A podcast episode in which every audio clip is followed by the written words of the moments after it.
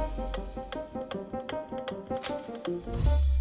Это специальный эфир на 360. Меня зовут Екатерина Малашенко. В ближайший час мы поговорим о самых важных событиях в стране и в мире. Поговорим вместе с вами. Подписывайтесь на наши соцсети, оставляйте комментарии. Самые интересные из них мы будем озвучивать и обсуждать здесь в студии. Ну и давайте сразу к делу. Начнем с сообщений с линии соприкосновения. Два взрыва прогремело сегодня э, в Луганске. Об этом сообщил экс-глава представительства представительства Луганской Народной Республики в России Родион Мирошник. А у меня есть его цитата. Первый взрыв был глухой, возможно, болванка упала, а второй раскатистый, 100% прилет, написал он в своей э, соцсети. Мирошник предположил, что целью этого удара могла стать территория бывшего авиационного училища.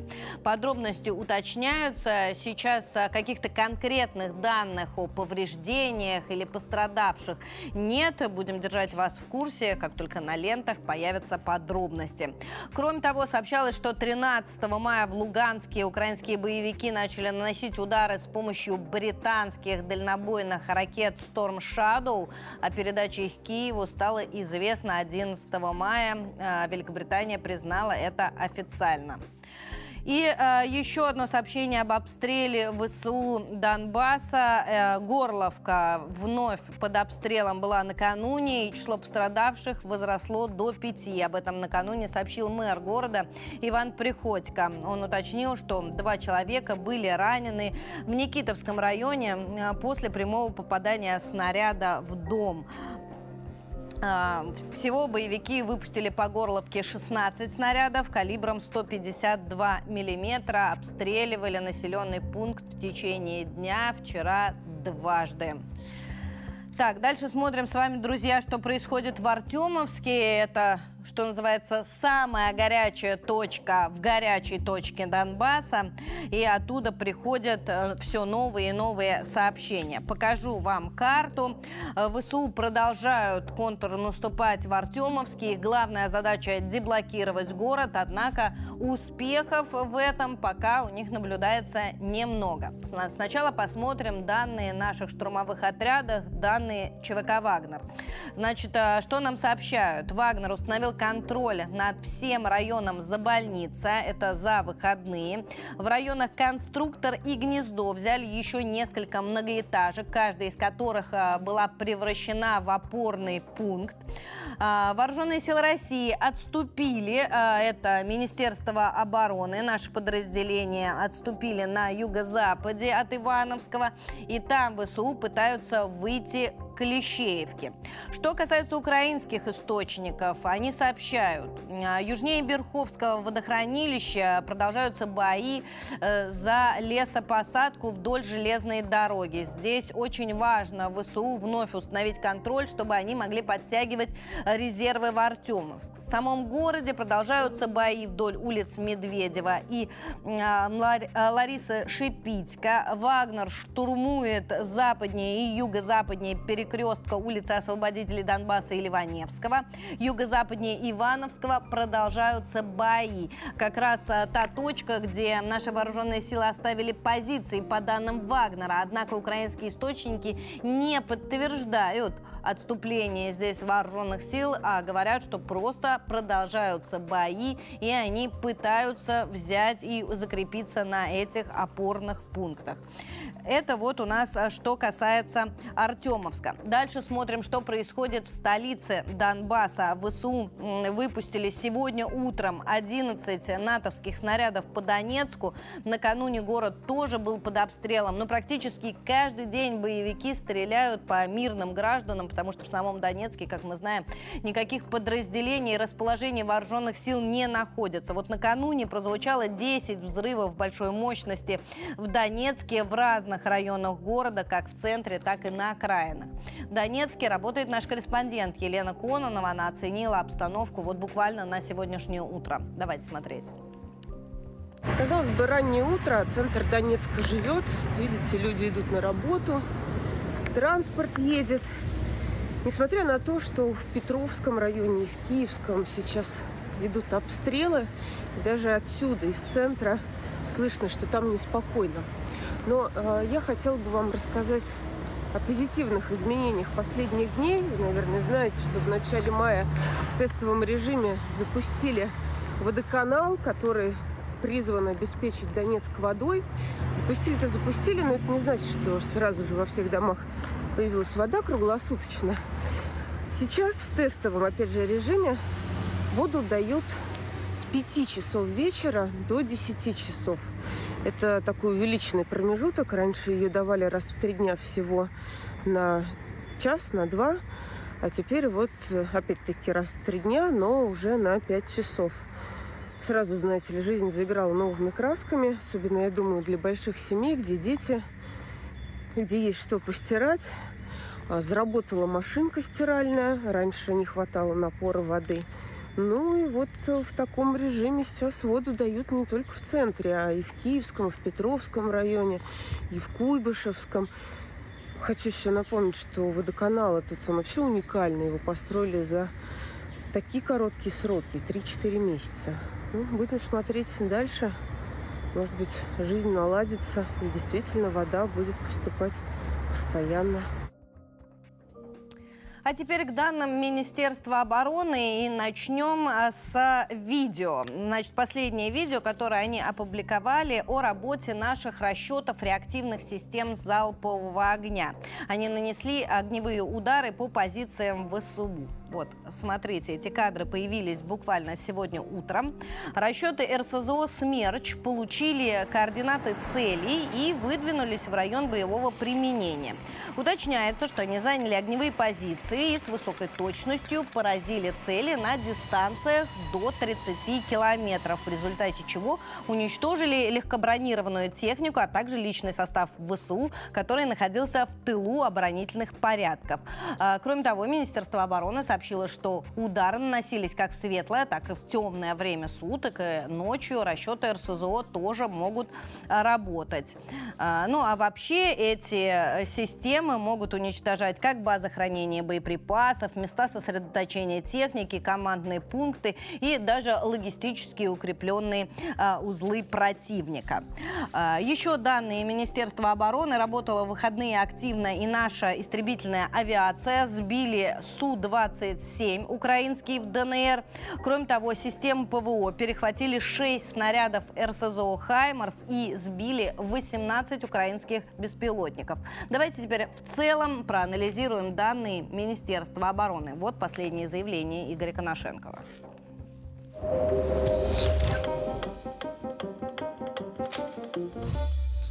Вооруженными силами Российской Федерации в районах населенных пунктов Тернополь, а также Петропавловка Днепропетровской области нанесен удар высокоточным оружием большой дальности воздушного и морского базирования по пунктам дислокации подразделений Вооруженных сил Украины и местам хранения боеприпасов, вооружения и военной техники, поступивших из западных стран. Цель удара достигнута, все назначенные объекты поражены. На Купянском направлении ударами оперативно-тактической и армейской авиации, огнем артиллерии западной группировки войск поражена живая сила и техника – Вооруженных сил Украины в районах населенных пунктов Кисловка, Берестовое, Тимковка, Табаевка Харьковской области и Стельмаховка Луганской Народной Республики. В районах населенных пунктов Ивановка и Двуречная Харьковской области пресечены действия двух украинских диверсионно-разведывательных групп. Потери противника составили свыше 100 украинских военнослужащих, 5 автомобилей, гаубица Д-20, а также противотанковая пушка «Рапира». На Краснолиманском направлении оперативно-тактической и армейской авиации огнем артиллерии и тяжелых огнеметных систем группировки войск «Центр» нанесено поражение подразделениям противника в районах населенных пунктов Емполовка и Григоровка Донецкой Народной Республики, а также Червоная Деброва Луганской Народной Республики. Уничтожено свыше 60 украинских военнослужащих, боевая бронированная машина, два автомобиля, а также самоходная артиллерийская установка «Гвоздика». На Солидара-Артемовском направлении штурмовые отряды при поддержке подразделений воздушно-десантных войск продолжали вести бои за овладение западными кварталами города Артемовск. Севернее и южнее Артемовска в течение прошедших суток противником предпринимались массовые попытки прорыва обороны наших войск. Все атаки подразделений Вооруженных сил Украины отражены. Прорывов обороны российских войск не допущено.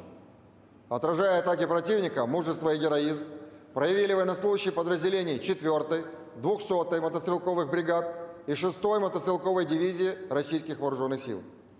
Подразделениями 4-й мотострелковой бригады южнее населенного пункта Красная Донецкой Народной Республики отражены атаки батальонной тактической группы вооруженных сил Украины, в результате которых противник потерял около 200 военнослужащих убитыми и ранеными. Командир 4-й мотострелковой бригады полковник Вячеслав Макаров, находясь на передовой, лично руководил боем. Две атаки противника были отражены. Военнослужащими бригады уничтожено три танка, четыре боевые машины пехоты и два бронеавтомобиля вооруженных сил Украины.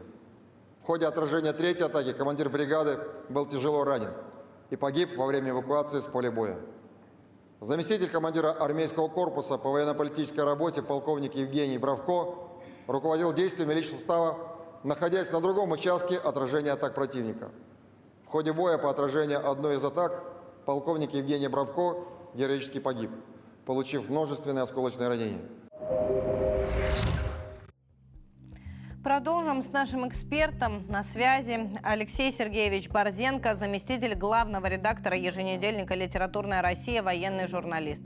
Алексей Сергеевич, здравствуйте. Рад приветствовать вас в студии. Доброе утро, Екатерина. Алексей Сергеевич, довольно тревожные сообщения приходят с линии соприкосновения. На нескольких участках э, ВСУ пытаются прорвать нашу оборону.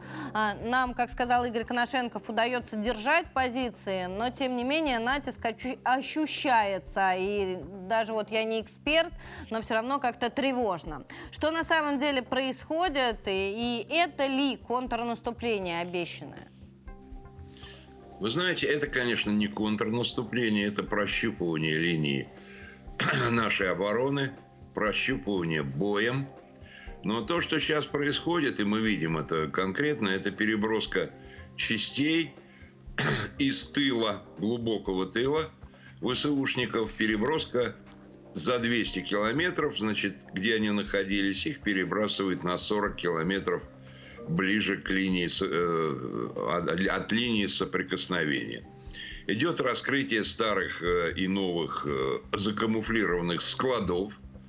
И, так сказать, мы видим, как начинает подтягивать боеприпасы, и фактически сейчас они находятся в крайне уязвимом положении, потому что мы видим эти склады, и мы начинаем их уничтожать. Вот под Кировоградом, э, этом, под, по Павлоградом, был уничтожен склад, на котором находилось чуть ли не 70% всех ракет для «Хаймерсов». И огромное количество 155-миллиметровых, таких дефицитных сейчас для ВСУ снарядов. То есть вот открыли, вскрыли и уничтожили. И там, насколько я понимаю, до сих пор еще все горит. И тушить это не так-то просто. Поэтому сейчас они находятся в уязвимом положении. Они раскрываются, мы их уничтожаем – но они активно подтягивают э, и технику, и личный состав вот к линии соприкосновения. Уже подбит какой-то первый словацкий танк, насколько стало известно, но э, премию за этот танк не получит, потому что премия назначалась за подбитие э, за подбитие немецких танков, да, леопардов, это я помню леопардов, да, 5 миллионов. Вот. Но вот первый почин есть. И вот словацкий танк из последней серии, из того, что было поставлено, уже подбит. В общем, идет такое, как бы, ну, как сказать, идет разведка боем. Вот. И вот в последнее время в пабликах было много информации, что мы там что-то бросили, ушли, оставили, отступили. Какая-то возникла паника такая. так вот скажу вам, что не надо паниковать. Никто никуда не отступил. Если изменились какие-то позиции, то, во-первых, это ненадолго, а во-вторых, это несущественно. Алексей Сергеевич, но ну еще такие тревожные сообщения из Луганска приходят. Там применены впервые вот эти дальнобойные британские ракеты Storm Shadow. А, вот буквально Лондон подтверждает, что они их отправили, проходит пару дней, и Киев их применяет по жилым да. кварталам Луганска. А, ведь брал же Лондон с Киева обещание, что эти удары должны наноситься там по позициям, по складам российским, но никак не по мирным гражданам, не в многоэтажке. Но, тем не менее, обломки найдены в городе, и пострадали люди. И мы говорили, с другой стороны, такой камень в наш огород, что мы можем сбивать эти ракеты. У нас и Панцирь, и Тор, и Бук, и все в состоянии перехватить эту ракету, но до Луганска она долетела. А значит, это и наш промах, так скажем. Вы знаете, ну, надо говорить так, что ни одна ПВО в мире не работает на 100%. Если она работает на 95%, это значит, это великолепное ПВО. Вот. Ну, залетели ракеты, да, научимся, вот так же, как мы научились отражать «Хаймерсы», также научимся отражать и эти ракеты. Просто приспособимся к их характеристикам. вот. Ну, а то, что залетели, потом еще, может быть, где-то там какие-то зоны были не охвачены ПВО. Всякое возможно. Вы понимаете, что территория Луганска огромна. С какой стороны они залетели. Вот. Потом а, последнее, это вот из последней информации, там ударили не только по жилым домам, но попала ракета в э, школу штурманов, которая находится в Луганске. Вот. Это, конечно, вот вы поймите такую вещь, что мы-то ведем э, специальную военную операцию, и наши возможности до какой-то степени ограничены, они против нас ведут войну и используют все, что только могут, все возможные вещи. Но ну вот вы представьте себе, что такое после освобождения Артемовска потом разминировать территорию. Это несколько месяцев работы – Э, огромных коллективов наших специалистов, потому что минирует все. От детских игрушек до рожков для автомата Калашникова. Понимаете, я уж не говорю о том, что повсюду стоят растяжки. Когда они уходят, они оставляют. Что, что могут, они взрывают, если в них есть взрывчатка. Что не могут, минируют. Они вот уходят, это страшное. А, они уходят, Алексей Сергеевич, ведь сегодня вот снова были сообщения о том, что наши оставили там несколько позиций, и удается им а, пробраться к железной дороге, ну, если не закрепиться, то пробраться, по крайней мере. А, каковы вероятности, так скажем, деблокировать Артемовск, если они смогут перебросить туда большое количество резервов? Ну, перебросить туда какие-то новые резервы они все равно не могут, потому что Дорога на Часов Яр, Яр, она продолжает простреливаться нами. И как она называлась «Дорога смерти», так она и осталась «Дорогой смерти». Мы уничтожаем любые под, подходы техники с той стороны. Ну, а то, что они уходят, да, уходят на небо. Скажем так. Потому что ЧВК «Вагнер» работает очень хорошо, и в последнее время, извините за выражение, пленных там не берут. Потому что там идет уже так, такой вот такая, э, бои такой интенсивности, при которой просто-напросто нигде и никак э, невозможно взять пленных, вы понимаете? То есть их даже, вот если их берут, их не могут э, переправить там на, в тыловые части. Там идет вот настоящее Рубилово. Вот. Поэтому э, нет ничего страшного. И, как сказал Пригожин, мы возьмем Э, Артемовской. Там осталось очень немного территории. Но потом все это нужно будет чистить от мин. Понимаете, я в своей жизни столкнулся с этим один раз в Африке, в Сьерра-Леоне, которая вела войну с соседней Либерией. И меня поразило, ну это многолетняя война, меня поразили дети на улицах, которые на костылях без ног. У кого левой ноги нет, у кого правой, у кого руки. Это все мины те мины, которые оставлены были вот в этих джунглях, где велась война за алмазы между Либерией и Сьерра-Леоне. Поэтому нам придется очень долго чистить Артемовск. И это одна из таких э, серьезных вещей. А потом, понимаете, они же уходят, они оставляют мертвую землю. Они травят колодцы. Британцы им в свое время поставили такой специальный яд Наши же находят эти пузырьки, эти э, ампулы с ядом для отравления источников воды. То есть британцы делают все самое поганое, что только можно сделать. Да? Они дают ракеты, которые они не должны были давать. Ну, а нам Ведь... придется все это восстанавливать. Спасибо вам большое за вашу оценку. С нами на связи Алексей Сергеевич Борзенко, заместитель главного редактора еженедельника «Литературная Россия». Да, безусловно, работа в Артемовске, как и в Мариуполе год назад, предстоит еще очень много. Ну а сейчас мне хотелось бы перейти к материалам наших корреспондентов. Обсудили с вами официальные данные Минобороны, а сейчас покажу специальный репортаж из зоны СВО. Ветераны Великой Отечественной войны из Подмосковья записали обращение к военнослужащим ВСУ, о, э, прошу прощения, к нашим военнослужащим в зоне СВО, а наши корреспонденты отвезли их на линию соприкосновения. Давайте смотреть.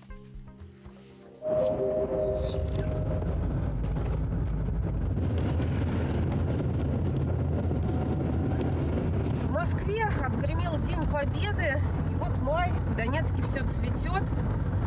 И знаете, у многих бойцов э, было возможности посмотреть парад на Красной площади, у некоторых не было возможности позвонить родным. В этот раз у нас очень важная миссия.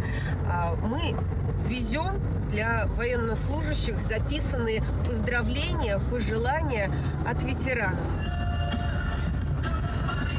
У вас кто служил? Дед, прадед? Все, дед и бабушка, и прадед. На каком, Два деда и бабушка. на каком фронте были? Вот я не знаю, познакомились они под Москвой, расписались в Берлине. В Берлине расписались? И фотографии есть? Да. Познакомились они на обороне Москвы. У обоих э, медали за оборону Москвы.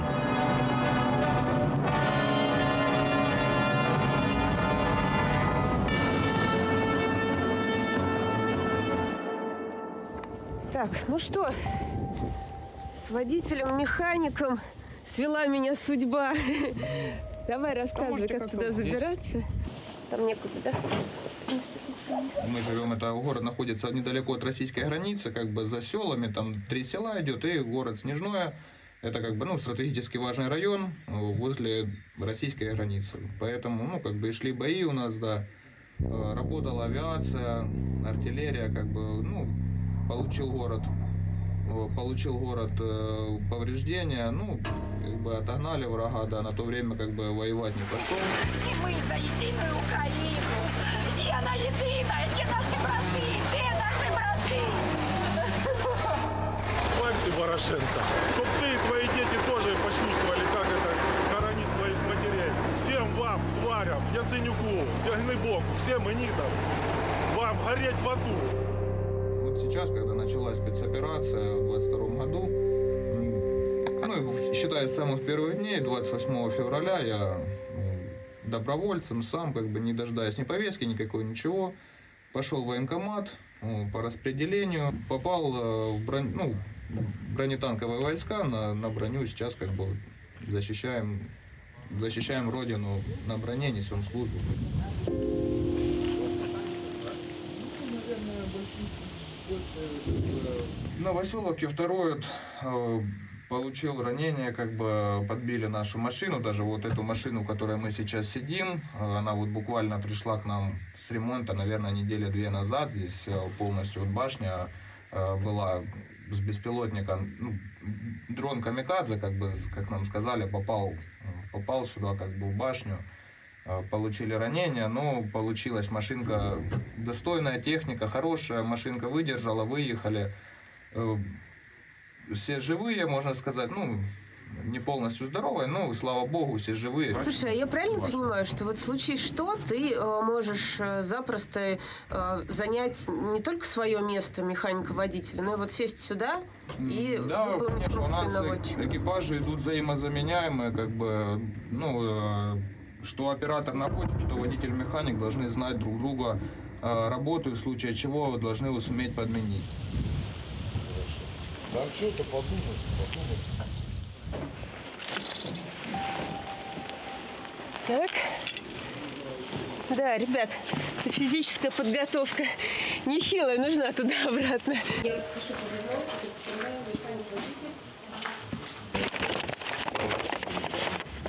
Слушай, тут такое дело. Вот обычно мы все поздравляем ветеранов, мы их тоже поздравляли. Но э, в этот раз ветераны Великой Отечественной войны очень просили при возможности передать, показать их поздравления тем, кто сейчас защищает свою родину. Послушаем с тобой вместе? конечно. Я Федорова Зоя Ивановна, ветеран войны. Я Кривенко Яков Григорьевич, военный летчик. Меня зовут Владо Зернич. С ранних лет так получилось, что воевал с, с фашистами. Когда началась война, мне было 14 лет. В 1945 году мы победили фашизм.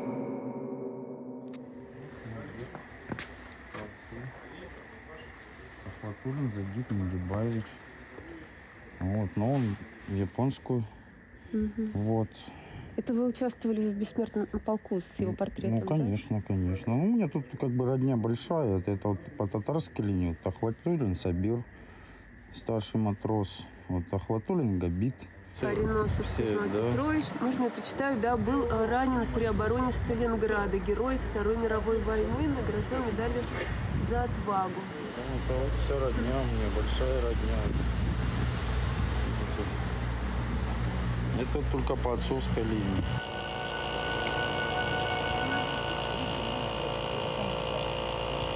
Я скажу за дедушку Петю, это по маминой линии, Леонида фамилия.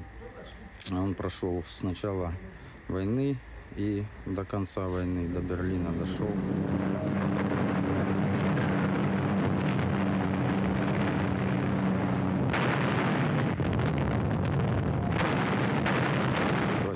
Ранения у него было.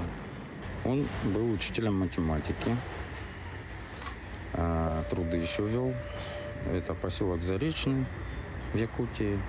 э, на реке Лена находится. Вот. э, Ну и так как бы и в мирное время, послевоенное, он также ушел на пенсию, э, заучим школы, учил детей. Ну, у него было семь детей. Ну, вот, ну, мама, тети, дяди мои. Но он за войну рассказывать не любил. Когда задавали ему вопросы, он говорил, что вам знать не нужно, потому что война это ну, боль, грязь и кровь. Ну, вы помните тот день, который вот разделил все напополам? Вот все гражданское осталось где-то там в прошлой жизни, а вы стали участником военного конфликта. Ну, получилось, как получилось. Мы к ним не приходили. Я никуда не ехал до последнего, я работал на шахте. Даже в 2014 году вот эти ребята, которых брали в плен, э, ну, мы с ними разговаривали, и, ну, с кем вы воюете? Они говорят, мы воюем с чеченцами, с россиянами. А, говорю, ну вот перед вами стоит шахтер, учитель, да, там, начальник участка там на заводе. Ну, все рабочие люди, все местные, никого ниоткуда не привезли. Ну, вот они удивлялись, конечно.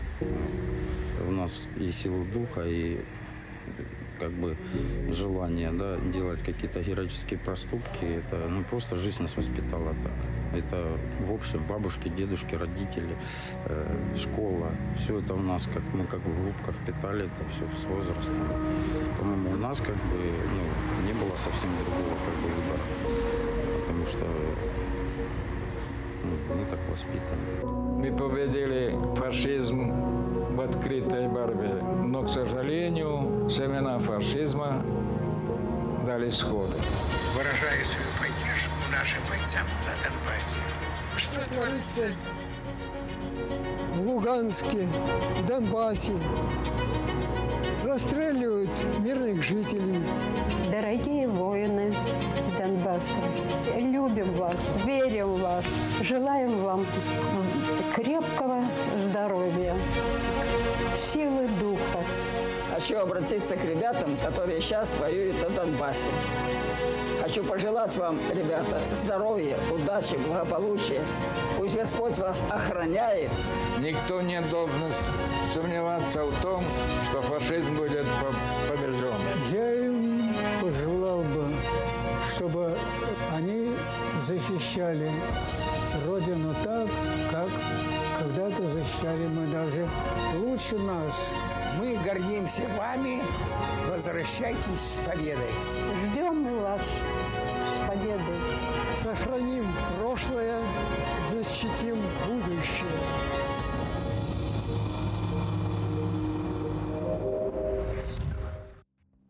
А мы продолжаем. Я напомню, это специальный эфир на 360, где мы работаем в режиме реального времени, работаем вместе с вами. Хочу обратиться к лентам новостей, сошлюсь на Telegram 360.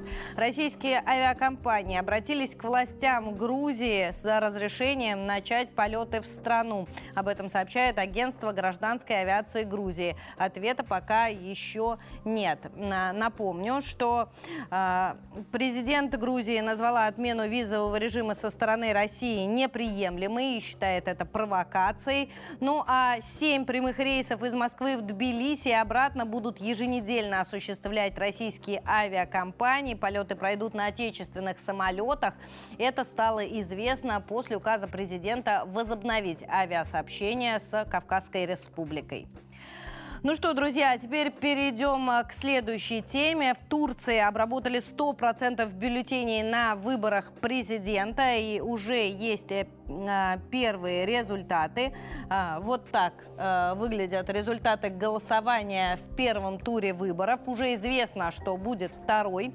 14 мая накануне прошел этот самый первый тур, по итогам которого действующий лидер Эрдоган набрал чуть меньше 50% 50% голосов. Это означает, что 28 э, мая страну ожидает второй тур, в котором Эрдогану придется смерить силы с кандидатом от оппозиции Калыджидараглу. Он набрал в первом туре 44% голосов. Кстати, среди э, зарубежных стран, где голосовали турецкие граждане, оппозиционный кандидат, получается, набрал большинство по всем регионам. Вот такую карту опубликовали турецкие средства массовой информации.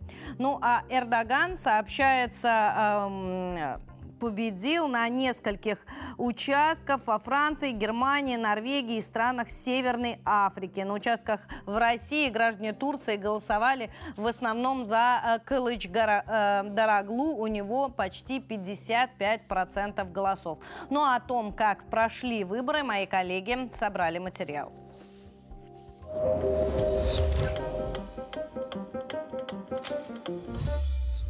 Президента Турции выберут во втором туре. Это стало известно после обработки 100% бюллетеней, сообщил гостелеканал. Действующий глава государства Реджеп Тайп Эрдоган набрал 49,35% голосов. Его основной оппонент, кандидат от объединенной оппозиции Кемаль Кылыч Дараглу, получил 45%. При этом турецкий избирком признал недействительными миллион бюллетеней, пишут СМИ. Это еще не конец. Президент вышел во второй тур. Выбор народа отложен. Обложки главных турецких СМИ пестрят яркими заголовками. Судя по общей тональности, второй тур они приняли как закономерность. Чего не скажешь о кандидатах. Эрдоган уверял сторонников, что победит в первом туре. Он отметил рекордный уровень явки на выборах. Лидер страны поблагодарил 27 миллионов граждан, что проголосовали за него, и 56 миллионов за то, что пришли на участки. По словам президента, разница в голосах 2,5 миллиона в его пользу. Кылыч Дараглу также подвел итоги. Претендент на пост считает, что Эрдоган не получит желаемого результата и прогнозирует свою победу во втором туре. В ожидании итогов миллионы избирателей вышли на улицы. От результатов выборов зависит политический курс страны на ближайшие годы. В случае победы оппозиции он может круто измениться, говорят политологи, в том числе в отношениях с Россией. Под занавес президентской кампании Москва стала предметом споров кандидатов. Эрдоган во время выступления в Стамбуле заявил, что не допустит нападок оппозиции на Россию и Путина. По словам президента, отношения с Москвой не менее важны, чем с Вашингтоном. День голосования прошел в целом спокойно. Наиболее яркими стали отдельные драки между сторонниками Эрдогана и Кылыч Дараглу. После подсчета 90% голосов кандидаты призывали своих сторонников оставаться около избирательных урн. Попытки объявить результаты поспешно будут означать узурпацию национальной воли, заявил действующий глава Турции. Во время голосования он приезжал на избирательный участок. Эрдоган дарил подарки детям, девочкам куклы, мальчикам машинки. Позже действующий глава государства поблагодарил граждан с балкона в штаб-квартире правящей партии в Анкаре. Но важно отметить, что еще не все урны вскрыты. Об этом сообщила глава ЦИК Турции. 27 а, избирательных урн а, за рубежом 1529 еще не вскрыты, и результаты эти не подсчитаны. Так что будем ждать обновлений а, процентного соотношения. Ну а сейчас давайте почитаем ваши комментарии. С самого начала выпуска говорила, что нам очень важно знать ваше мнение, и это действительно так. С нами на связи аппаратная. Наша редактор Елизавета уже нашла самые интересные из ваших высказываний. Да, Кать, доброе утро, спасибо. И высказывания сегодня действительно интересные. Вот, например, зачитаю нашу новость из телеги. В Краснодарском крае заметили аномальный рост ядовитых грибов-решеточников. Обычно такие грибы находят в количестве 1-2, но сейчас их обнаружили множество. Это достаточно редкое явление для этих краев, и важно помнить, что этот гриб крайне ядовит, и его не следует даже трогать, не то чтобы есть. Тем не менее, Игорь Цветков решил уточнить, но если его нельзя трогать, наверное, этот гриб можно есть? На что Мила Шульман ему отвечает, конечно, есть можно, ты только его не трогай. А вот Владимир Кранатовский пишет, все грибы съедобные, просто некоторые один раз. Серега Яков написал, ну почему в природе так происходит? Чем красивее что-то, тем оно опасней. На что Тимошек ему отвечает, с женщинами, к сожалению, работает так же. А вот другой наш подписчик считает, если где-то появляется очень много ядовитых грибов, то рядом приходит шабаш ведьм. Ну или готовится шабаш. Какие-то теории заговоров сегодня у нас в комментариях. Ну ладно, давайте И самое главное, против женщин новости. ты обратил внимание? А что? Против женщин обратила внимание, что заговор этот они плетут? Ну да, возможно, против женщин, да. Что-то не нравится мне эта тенденция, на самом деле. Я думаю, тебе тоже. Но самое главное, нас вновь назвали красивыми, так что простим им заговор и э, на шабаш пора. Не только красивыми, но еще и опасными. Хорошо, давай перейдем к следующей новости, на этот раз из ВКонтакте. В Новороссийске образовались абрикосовые реки. Там опрокинулась фура с фруктами. Вся дорога рядом с местом аварии была усеяна абрикосами. Информация о пострадавших сейчас уточняется, но известна информация, что местные жители не упустили возможность и уже бросились собирать э, бесплатный урожай. Лилия Цупко заключила, значит, будет у кого-то ароматное абрикосовое повидло, самое лучшее повидло в мире. Так что берите на заметку, если вот написали, что абрикосовое повидло самое лучшее, возможно, так и есть. А Рецепт вот Алла нужно Тот... прикреплять к этому комментарию. Да, а вот Алла Точева написала, э, точнее, она поделилась достаточно грустной историей своей жизни. Вот ей как-то раз пришлось увидеть, как фура из Питера перевернулась. Важная пометка, фура была с водкой. Улица была узкая, и, к сожалению, фура не смогла развернуться. Вот. И на этом у меня пока что все. Мы еще вернемся. Продолжайте дальше оставлять комментарии в наших соцсетях. Самое интересное озвучим у нас в стриме. Кать? Лиза, спасибо тебе большое. А мне, знаешь, э, вспомнилось в связи с перевернувшейся фурой с абрикосом э, кадры из последнего Чебурашки «Дождь из апельсинов». Кто смотрел, вы наверняка тоже сейчас вспомните. Ну, а мы давайте о серьезном. С нами на связи э, уже есть наш следующий политический эксперт Дмитрий Анатольевич Журавлев, научный руководитель Института региональных проблем. Дмитрий Анатольевич, здравствуйте. Доброе утро. Безусловно, главная международная новость сегодняшнего утра – это предварительные итоги первого тура выборов в Турции. И вот эти провокационные сообщения оппозиции о том, что Россия в эти выборы вмешивалась. Как вы думаете, э, почему Эрдогану не удалось одержать победу в первом же туре? И вот интересно, да, что за рубежом э, турки голосовали именно за оппозиционного кандидата. Ну, как раз по поводу второго ничего неожиданного в этом нет. Э, турки включены немецкое общество, французское общество, британское общество, а Запад однозначно против Эрдогана. Они просто транслируют общественное мнение стран, в которых живут. Да? Что касается, почему не победил в первом туре, думаю, э, при той мобилизации, которая была, она была очень большой для современного голосования почти беспрецедентный, то есть пришли значительное количество людей. Э, то, что он не смог победить, это отражает раскол в турецком обществе. четкое деление низы и сельские районы за президента, э, интеллигенция крупных городов за лидера оппозиции. Вот поскольку страна расколота, а нужно набрать более 50% голосов, то второй тур, не скажу, был неизбежен. Но был очень вероятен, и он, собственно, осуществляется. Вопрос в том, кому перейдут голоса не прошедших кандидатов. Попадут ли они напрямую к одному или к другому? Или те, кто голосовали за этих не прошедших кандидатов, на второй тур просто не пойдут? Но пока мы это не узнаем, мы не сможем прогнозировать, кто победит. Но, Интересно еще, что оппозиция выдвинула одного своего кандидата, и за счет этого он смог набрать такое большое количество голосов. О чем это может говорить? Все о том же разделении.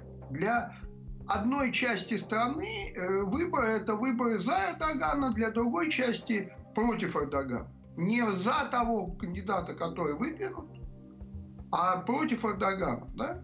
Э, и оппозиционной части населения нужно было определиться, за кого голосовать. Вот оппозиция сама определилась. Редкий случай. Оппозиция вообще слабо очень определяется по этому вопросу. Но тут они договорились все-таки выдвинуть одного кандидата, потому что различие их политических подходов не имеет никакого значения. Важно то, что это будет э, не Эрдоган. Да, они не за что-то дружат, они против чего-то дружат. И поэтому у них вот такая коалиция. Как они потом будут делиться, это отдельная история. Если они победят, вот тут-то самое веселое и начнется. Потому что как они будут делить власть между шестью партиями и вообще дадут ли эту власть кому-то из них? Или опять к власти, как до Эрдогана, придут генералы? Но там можно будет романы писать. Чем так Эрдоган не угодил оппозиции, что аж в обществе раскол случился? Ну как? Эрдоган же человек... Турция вообще страна э, религиозной деревни. Это вот мы видим э, места отдыха, мы видим столицы, исторические памятники, мы всю страну не видим. А это, в принципе, страна религиозной деревни, где э, светское меньшинство правило благодаря поддержке вооруженных сил. Да? Эрдоган первый за очень долгое время лидер, который отражает позицию большинства населения. Нравится ли она кому-то, не нравится. Но это большинство, оно совершенно не корреспондируется с меньшинством крупных городов. Да? Это вот э, два мира, которые существуют вроде рядом, но не вместе. И поэтому у каждого мира своя позиция и свой лидер. И Эрдоган для той части, которая называется Стамбулом, да, ведь в Стамбуле его больше всего не любят, э, другие крупные города, он неприемлем, он консерватор, он ретроград, этого человека нельзя, если он останется у власти, Турция просто погибнет. А для э, низовой части общества, для масс, он единственно понятный политик. Все остальные говорят на каком-то своем языке, далеком от позиции простых людей. Да? И вот это вот политик, э, если хотите, в каком-то смысле Эрдоган Трамп э, Турции. Да?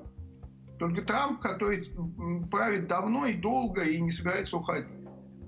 Вот как американский истеблишмент мечтает о том, чтобы никогда больше Трампа не было, так и турецкий вот это вот интеллигентско-политический истеблишмент ставит перед одну задачу – убрать Эрдогана, потом разберемся. Спасибо. Спасибо вам большое за вашу оценку. Дмитрий Анатольевич Журавлев с нами на связи, научный руководитель Института региональных проблем. Всего доброго. А, Спасибо большое. А мы с вами э, переходим дальше к следующей теме. Зеленский закончил свое очередное турне в Европе. За время поездки, кстати, сменил свое требование о вступлении Украины в НАТО и ЕС на новые мольбы об оружии и денег. Значит, э, Зеленский успел за выходные побывать в Италии, Германии и закончил во Франции на встрече с Макроном. Как это было? Давайте смотреть.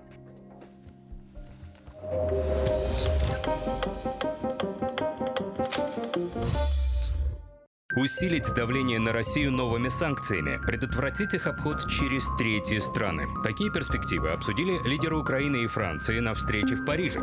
Владимир Зеленский и Эммануэль Макрон также обговорили привлечение к ответственности за военные преступления. Призывают другие страны поддержать их инициативу по созданию спецтрибунала. А еще анонсировали международный регистр ущерба. Документ представят на саммите ЕС в Рейкьявике. Речь об ущербе разных стран из-за конфликта. Париж обозначил поддержку работе Киева над вступлением в ЕС, а принятие в НАТО рассчитывают обсудить на саммите Альянса в Вильнюсе.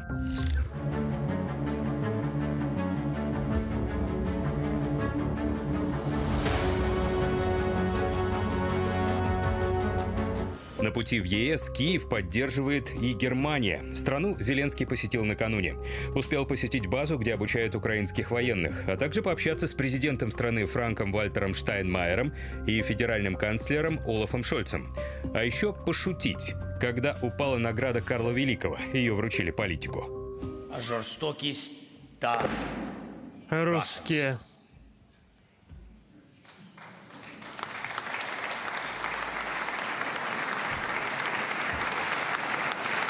11 миллиардов евро столько Германия выделит на военную поддержку Киеву с этого года. А с начала спецоперации помощь достигла уже 17 миллиардов евро. Мы будем поддерживать Украину столько, сколько необходимо. Мы действительно много поставляли. В настоящее время это тот момент, когда мы говорим о запланированном украинском наступлении для защиты своей страны и масштабной попытки добиться того, чтобы Россия вывела свои войска. Новый пакет Зеленский назвал самым большим от ФРГ. Он также призвал снять ограничения на поставку всех видов оружия Киеву. Что касается российской территории, мы не нападаем на российскую территорию. Мы освобождаем наши законные территории. У нас нет на это ни времени, ни сил. У нас недостаточно оружия, которое позволило бы нам это сделать. Шольц и Зеленский обсудили и международный реестр ущерба. Возмещать его намерены из замороженных российских активов. Изучают такую возможность. Затронули и увеличение санкционного давления. Выходные в Европе у Зеленского выдались насыщенными. В Берлин он прибыл из Рима. Там обсудил сотрудничество в области безопасности, в частности защиту украинского неба. Встретился с президентом Серджо Матареллой, премьер-министром Италии Джорджи Мелони, а еще получил аудиенцию у папы римского Франциска. Рассказал ему о своей формуле мира. Зеленский настолько увлекся своим вот этим образом э, защитника своего э, отечества, что даже уже начал пренебрегать правилами этикета. Хочу на нескольких из них остановиться. А, произошло это на встрече с Папой Римским, не с кем-нибудь. Во-первых, сразу после приветствия на улице, когда Зеленский прибыл в Ватикан, он не пропустил Папу Римского вперед себя на входе, а протиснулся в двери первым, чуть ли не оттолкнув понтифика. Во-вторых, когда они зашли в кабинет, Зеленский сразу уселся в кресло, когда понтифик еще продолжал стоять. Вот покажу вам на плазме кадр из этой трансляции. Не встал украинский президент, даже когда один из советников папы пожимал ему руку. Ну, то ли вот э, чувство собственной важности позволяет Зеленскому так себя вести, либо какая-то внутренняя наглость, либо отсутствие воспитания. Мне кажется, кажется, что здесь даже не нужно знать правила этикета или какой-то там высокий протокол для того, чтобы знать, как себя вести на подобных встречах. Ко всему прочему, Зеленский вел себя неприлично и в рамках разговора. Он все время перебивал понтифика, указывал ему на то, что тот не прав. А, и в качестве примера, вот у меня есть здесь слова Зеленского, а, нам нужен справедливый мир. Мы призываем папу вместе со всеми другими лидерами работать ради справедливого мира. Но мы сначала должны сделать все остальное. Зеленский здесь намекает на оружие. А, при этом Папа Римский а, не раз говорил и вновь напомнил Зеленскому, что готов а, выступить в посреднической роли вот в рамках этого конфликта на Украине. Что касается официальной позиции Италии, то они готовы рассматривать урегулирование конфликта только на основе мирного плана Зеленского. Об этом официально заявил МИД Италии. Иначе любые уступки России будут означать поражение Киева и Италия будет поддерживать э, его до самого конца. Еще хотела отдельно остановиться на том пакете военной помощи, о котором говорилось в нашем материале, который предоставляет Германия. А, первую из них а, планируют отправить в ближайшие дни. Вот первая часть этого пакета на 2,7 миллиарда евро а, Э, в нее войдут, значит, 20 э, бронемашин пехоты МАДА, несколько десятков танков «Леопард», 200 беспилотников и, кроме того, Украине передадут средства противовоздушной обороны. Первым об этом написал э, немецкий Даршпигель. Я вам сейчас эту статью э, покажу. Вот здесь как раз есть и э, количественном соотношении, и в какие сроки эта техника должна быть поставлена. Ладно, оставим э, господина Зеленского, я надеюсь, что со, с чувством стыда по поводу его ляпов на европейских встречах и перейдем э, к другому лидеру, к лидеру Беларуси. В сети появилась масса сообщений о том, что Лукашенко заболел и состояние его здоровья резко ухудшилось. Однако в Госдуме рассказали о состоянии белорусского президента.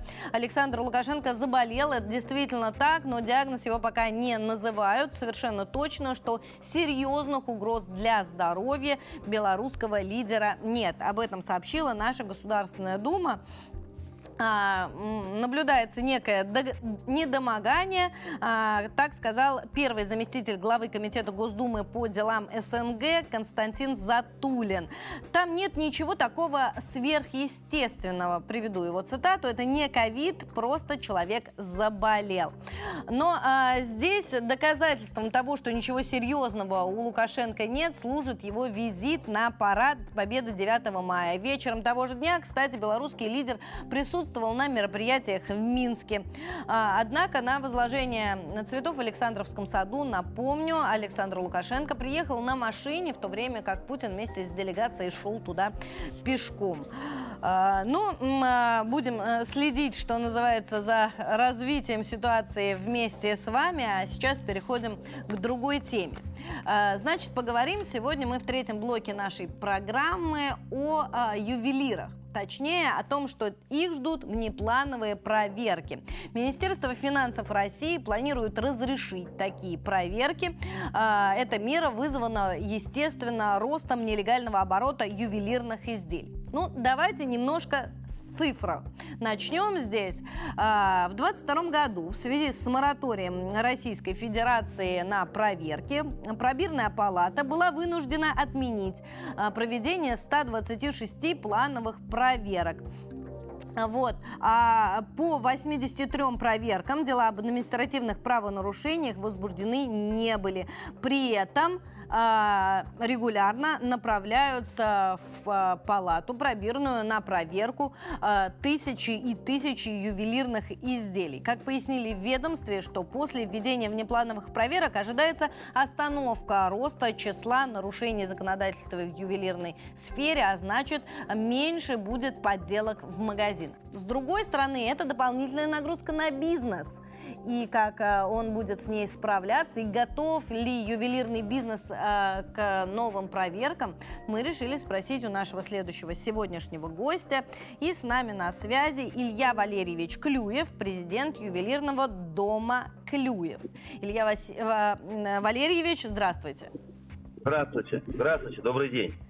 Илья Валерьевич, восстановилась ли сфера, вообще ювелирный бизнес после пандемии и после того, как введены санкции? А, готовы ли производители, предприниматели вот э, к такого рода проверкам? Ну, давайте пару слов про российский рынок. Значит, как он устроен? Он э, достаточно небольшой, если говорить про легальный объем, 300 миллиардов рублей за прошлый год. Э, по соотношению к ВВП Россия находится очень-очень далеко от таких стран, как Китай, США, Индия, ну и другие. То есть э, э, меньше как будто бы тратится денег здесь, э, в России, чем могло быть. То есть большой потенциал для роста рынка. А если говорить про то, что произошло за прошлый год, западные компании, кстати, которые занимают, достаточно, занимали достаточно существенную часть это люксовый сегмент, это э, на самом деле больше 100 миллиардов рублей, э, правильно, а, а, по правильной оценке это дать. То есть это то, что фактически э, либо ушло, либо стало поставляться не очень, э, ну, нелегально, скажем так, какие-то части.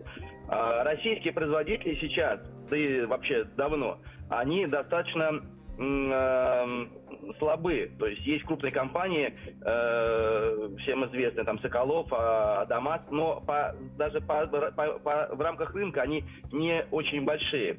Эм, при этом количество компаний российских за последние пять лет сократилось на 40%. Ну, юридические лица, я не знаю здесь про физические э, реальные компании, но многие, конечно же, закрылись, многие ушли. И за, с начала этого года, за первый квартал, еще на 10% э, меньше стало компаний, занятых в этой сфере. Почему? Значит, в прошлом году Э, была отменена, э, была отменена упрощенная система налогообложения для э, бизнеса с объемом продаж меньше 200, миллион, 200 миллионов рублей, а это значительная часть компаний. Что это значит? Это значит, что многие компании просто, ну, просто перешли в нелегальное поле. Ну, зачем, зачем вот при всех тех сложностях, которые создаются государством, если бизнес маленький, зачем людям вот во всем этом участвовать? Это совершенно понятно было, кстати, когда это вводилось. Э, вот, поэтому вот это вот э, э, желание Минфина э, ввести, э, разрешить внеплановые проверки, я, я объясню там еще, э, это не просто, э, как они, ну, как пока, пока планируется, не то, что все проверки, а то, что где-то обнаружен, скажем, какой-то контрафакт, ну, не, это не поддельное украшение, а то, что было завезено вне рамок правового поля. Вот в этом случае, если что-то обнаружено, ну, скажем, кто-то привез через таможню какое-то там кольцо, и это вот э, человек имеет отношение к этой компании, вот в эту компанию мог прийти проверить, но это как бы стандартная, на самом деле, практика была. Э, здесь проблема глубже, здесь дело не в том, что хотят какие-то проверки ввести, а дело в том, что российский рынок нужно развивать, и это делать нужно совместно с государством. Есть вполне понятные рецепты, как э, развивается э, любой рынок. Э, и, и это можно взять за пример, там, не знаю, рынок э, зарубежных э, стран, там, того же, не знаю, Дубая, США, Китая. Скажем, в Китае отсутствует э, НДС на, на, на бриллианты, да, а, а в России при этом, э, вот продавая российский бриллиант, вы этот НДС платите. Э, то есть клиент платит его, то есть вот налоговая нагрузка э, на российских, э, на российский бизнес э, ювелирный, значительные, просто безумные какие-то административные препоны, на самом деле, они очень сильно сдерживают развитие рынка. И на мой взгляд, сейчас, вот я как представитель, ну, скажем так, ну, среднего бизнеса, я понимаю, что единственная возможность сейчас развиваться – это стать крупной компанией. Причем возможности большие, ведь многие э, сегменты просто свободны сейчас. То есть нужно брать, развиваться, замещать э, ушедшие Cartier, Tiffany, Bulgari и прочее. Возможности большие. Э, я не знаю, насколько наша государство в принципе готово к тому, чтобы сотрудничать со своим опытом, с гражданами, для того, чтобы что-то сделать вместе в России. Нам, вот сейчас я этого не вижу. Там была конференция организована, куда пригласили ряд э, представителей длинного бизнеса. Э, причем конференция была организована Минпромторгом, так никто из представителей, тех, кто организовывал эту конференцию, не пришел. На мой взгляд, вот степень доверия общества э, и э, части общества, которая находится в госструктурах, она у нас крайне низка. И это, кстати, видно ну, везде, в том числе вот, вообще во всех сферах. Спасибо, спасибо вам большое за вашу оценку. В общем, вывод сделаем простой. Лучше э, развивать бизнес, чем э, нагружать его налогами и проверками. Тогда и в рамках правового поля начнем он работать. Ну, о поддержке бизнеса неоднократно говорит и наш президент. Так, давайте, друзья, теперь читать ваши комментарии. Не так много времени у нас остается до конца выпуска, но мы успеем. Успеем, точно, слово передаю аппаратной. Лиза, что нам там написали? Да, Кать, спасибо. Хочу зачитать такую новость. Следственный э, комитет выступил с интересным предложением. Он предложил установить административную и уголовную ответственность для трэш-стримеров и, соответственно, покупателей подобного контента. Об этом в интервью сообщил Александр Бастрыкин. Тамара пишет, вот как и получается участие людей, пока только гром не грянет. Ольга считает, не надо, чтобы дети и молодежь воспитывалась на трэш-стримингах. Дурной пример заразителен. Дети быстро впитывают, и плохое их нехорошее. А вот Катюша написала, эта мерзость гуляет по стране с 2010 года, и только сейчас решили установить наказание. Этого в принципе не должно существовать, притом ни на каких платформах, естественно. И другой наш подписчик считает, а что существующего уголовного кодекса не хватает, там же все есть и про хулиганство, и про телесный, или отстань дядя, мы тут кино снимаем, и сразу у дяди язык отнимается. Вот, на этом у меня э, на сегодня все. Продолжайте дальше оставлять комментарии в наших соцсетях. Я напомню, мы есть ВКонтакте, Одноклассниках и Телеграме. Самое интересное озвучим у нас в прямом эфире. Катя. Спасибо, Лиза. Ну и на этом на сегодня все. Оставайтесь на 360. Подписывайтесь, пишите комментарии. В прямом эфире увидимся уже завтра.